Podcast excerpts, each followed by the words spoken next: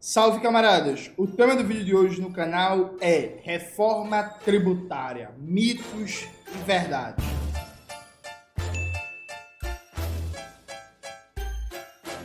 Antes de começar propriamente o tema do vídeo do canal, quero muito agradecer a você que ajuda a manter e melhorar nosso canal a partir do Apoia-se. Seu apoio é fundamental para a gente continuar o nosso trabalho. Note, nos últimos dias, né, muita gente vem me pedindo vídeos sobre a reforma tributária, sobre a reforma tributária e por aí vai. Então vamos lá, né, gente? Vamos fazer um debate aqui. Acho que a primeira coisa, que é algo que vem sendo pouco divulgado pelos analistas, é a forma de tramitação dos projetos impresso pelo governo Lula esse ano. Os projetos considerados estratégicos e importantes para o governo Lula, como a aprovação do novo teto de gastos, chamado de arcabouço fiscal, ou da reforma tributária, são discutidos basicamente com a Febraban, com os bancos, com economistas do mercado privado, como Felipe Salto, que vive sendo recebido pelo Fernando Haddad e pela Simone Tebet, e pelas bancadas né, no Congresso Nacional que representam os lobbies dos diversos setores da burguesia brasileira. O governo Lula optou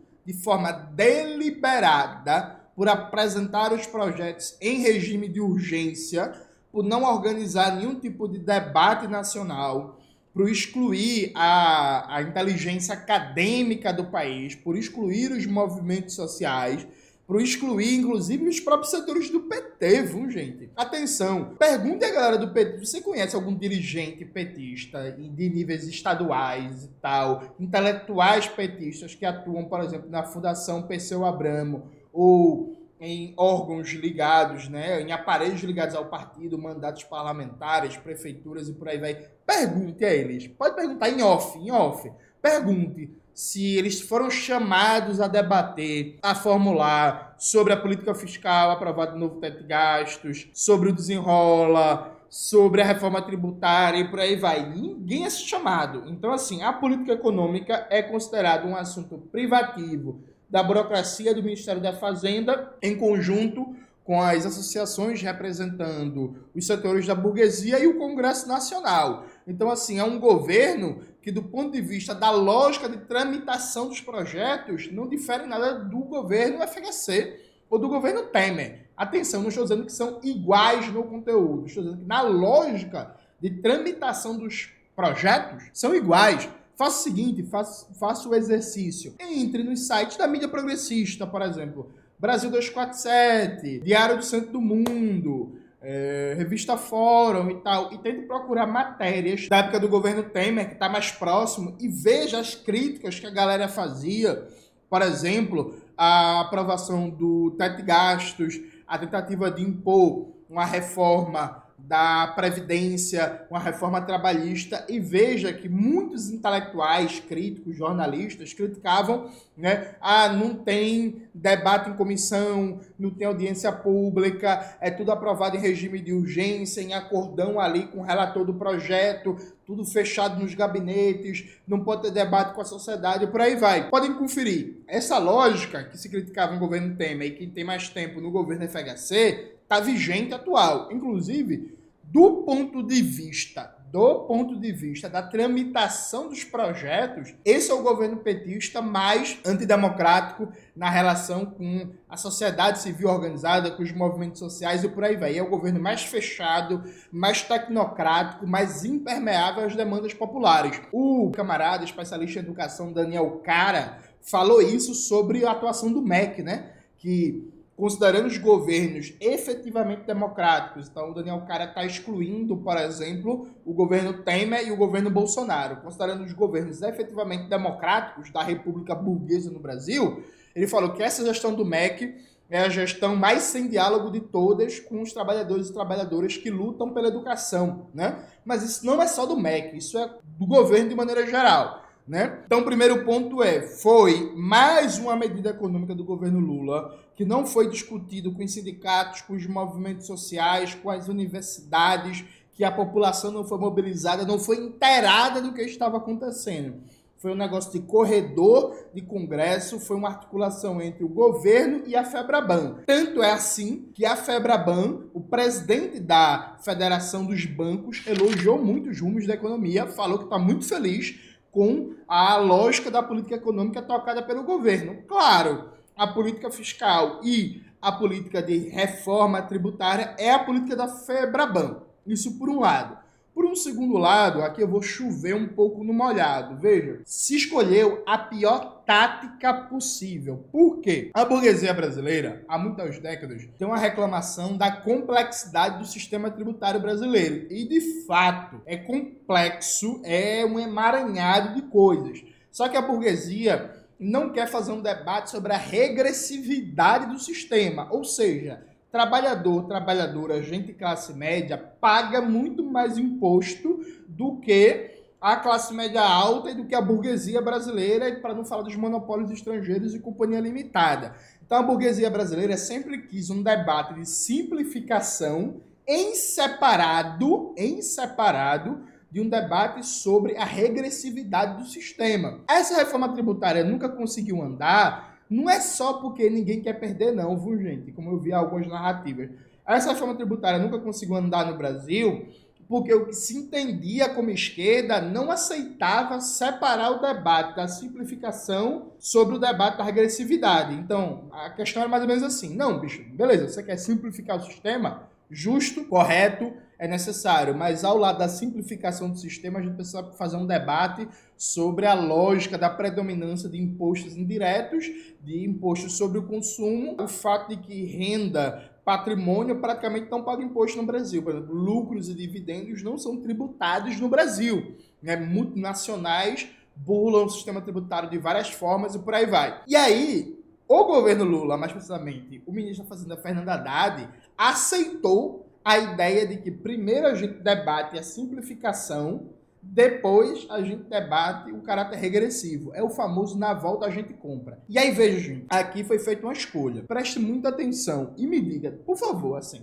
Não, ó, ó, ó. Não importa se você gosta de mim, se você não gosta de mim, se você não gosta de Lula, se você gosta de Lula, mas me diga se eu tô errado da lógica que eu vou apresentar para você agora. Então quer dizer que a gente está dizendo que não dá para aprovar nada nesse Congresso, porque o Congresso é reacionário. É isso.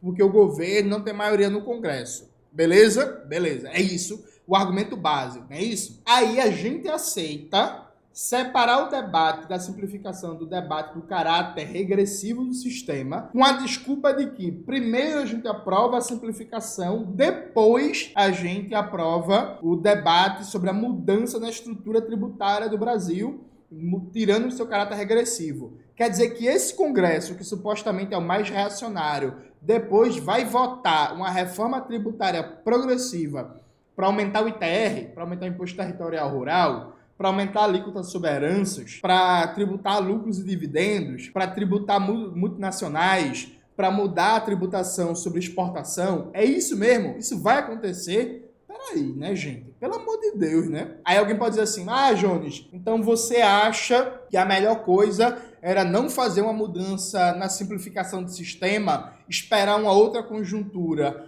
para empurrar no mesmo balaio a mudança do caráter regressivo para um caráter progressivo do sistema e, a simplificação, eu acho. Sim.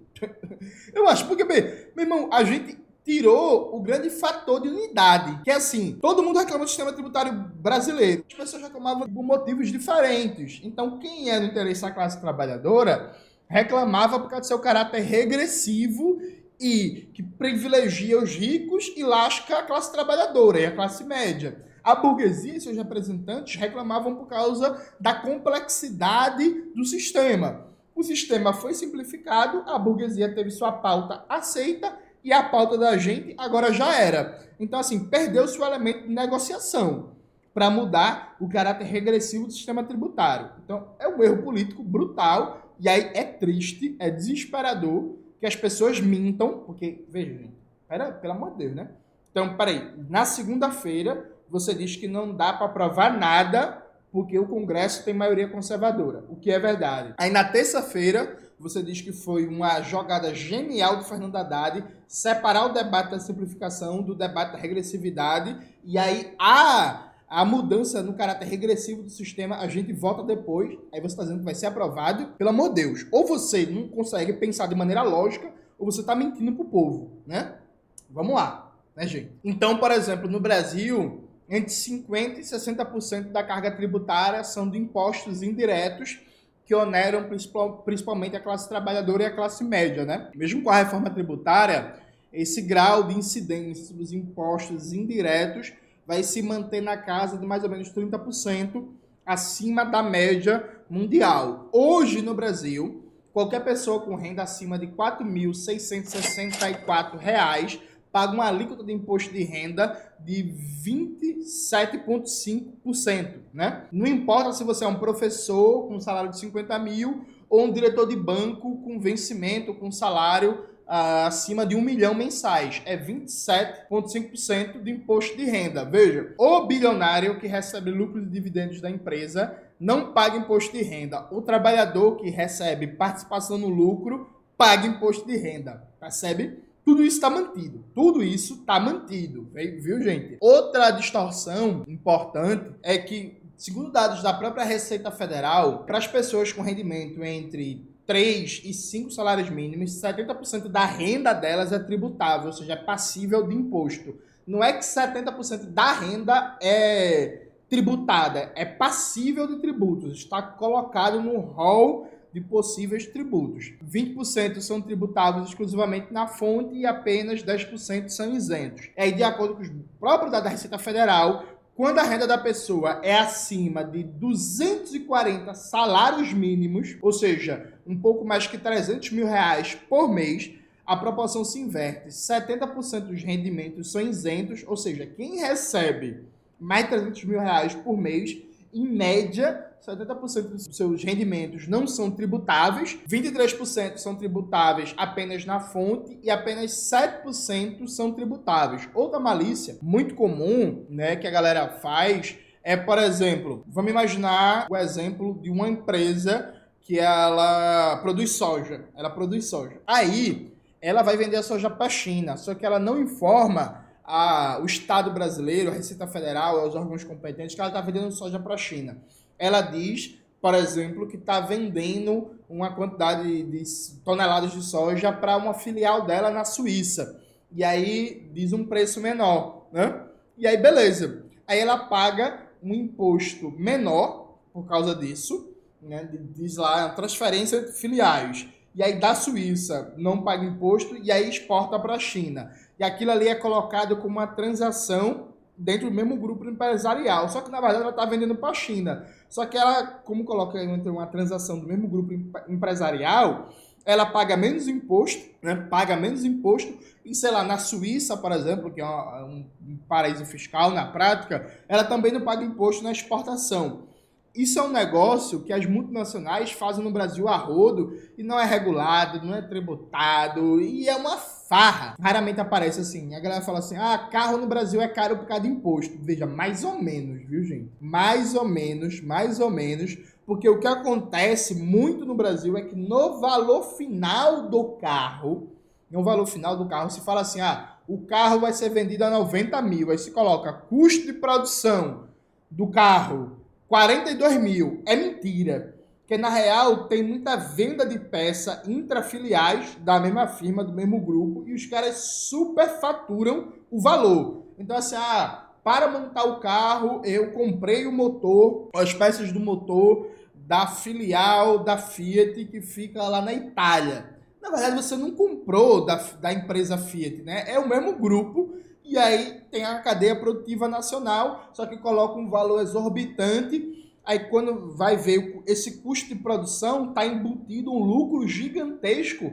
dessa cadeia produtiva global desse monopólio. Aí a preço de produção final, 40 e tantos mil, aí imposto, aí valor do carro, 80 mil. Aí o brasileiro cai na propaganda e pensa assim: ah, o carro é caro por causa do imposto. Porque se não fosse o imposto, o carro seria 40% mais barato, 30% mais barato, mas ele não vê que nesse valor final está embutido, né? Está embutido ali um super lucro de 30 a 40% em que é colocado como custo de produção, que na verdade é transação intrafirma, né, que é colocado como venda, como se fosse compra e venda de fornecedores. Tudo isso também está mantido. O ITR, do Imposto Territorial Rural, o Brasil tem as menores alíquotas do mundo, né? Um mês de IPTU de São Paulo arrecada quase que o mesmo de TR o ano inteiro. Tudo isso está mantido, nada disso foi mexido, beleza? É isso. Então o Brasil continua um dos sistemas tributários mais regressivos e injustos do mundo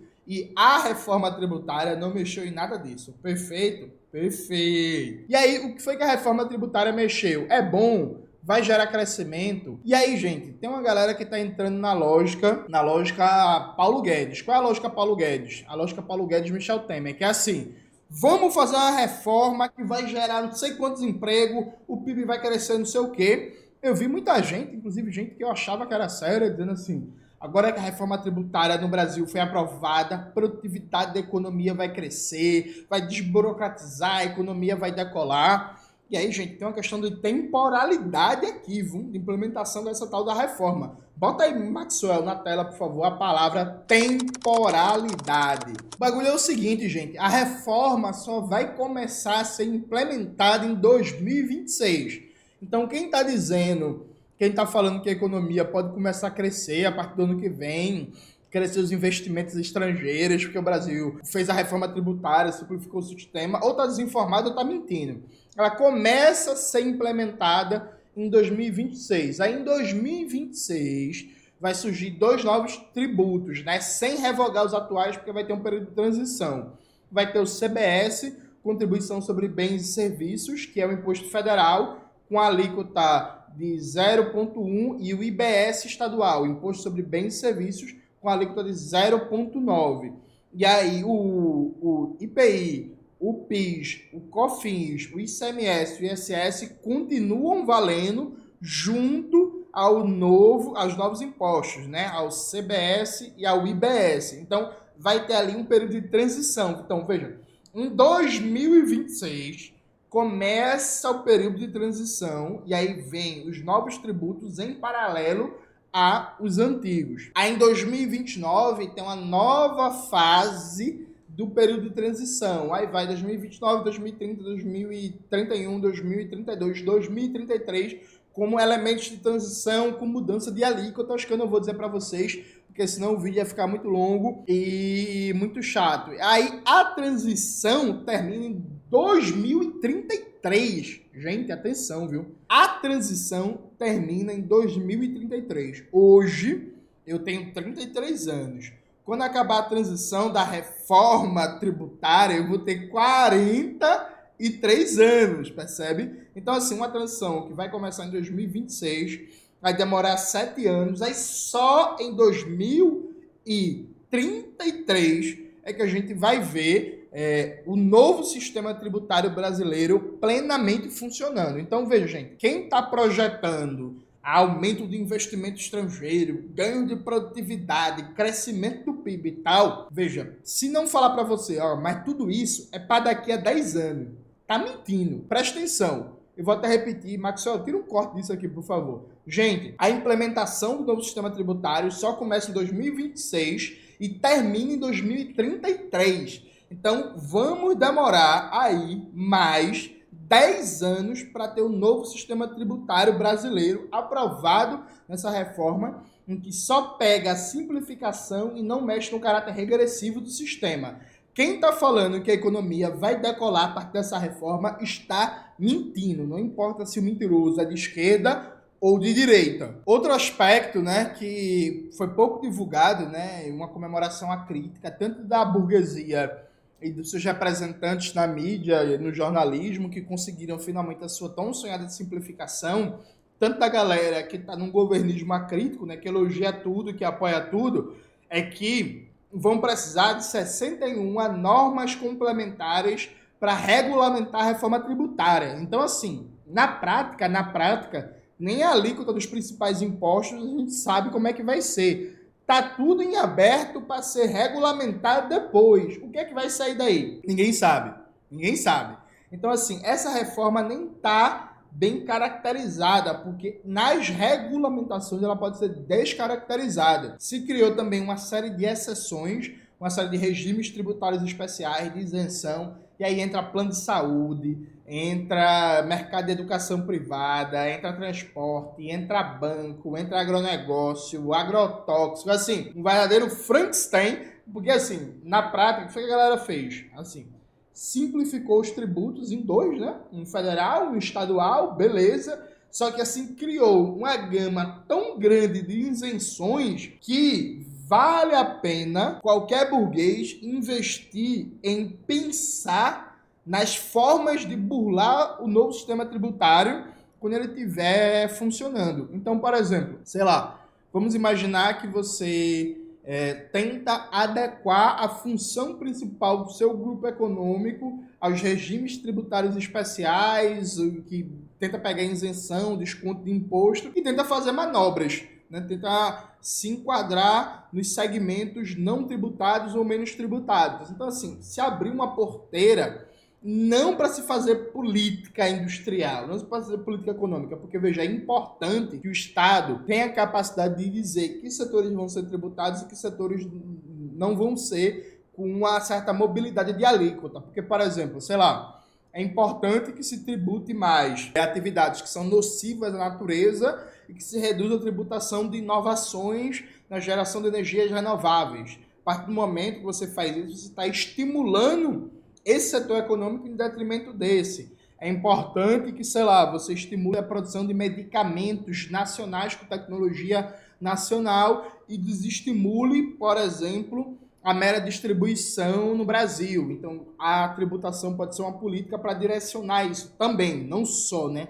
a tributação. Então, não é disso que a gente está falando, que a gente está falando de lobby no Congresso, das bancadas, né? Bancada da saúde privada, dos planos de saúde, bancada da educação privada, bancada do agronegócio, bancada dos bancos, bancada do transporte, bancada de não sei o quê, saíram conseguindo botar, ó, vários, uh, uh, uh, exceção, exceção, pago menos, eu não pago, pago menos, opa, eu não pago, eu pago menos, eu não pago. Então, assim, no verdadeiro Frankenstein. Na prática, o que é que você está dizendo? Gente, de verdade, assim, tem o que comemorar? Desculpa, não tem. Ah, Jones, você não elogia nada. Mas, gente, por que eu vou elogiar? Me diga, ó, desde a perspectiva da classe trabalhadora, me diga o que é que a gente ganha com isso. Alguém pode falar assim, ah, não, mas tem isenção dos produtos da cesta básica. Perfeito, perfeito, maravilha.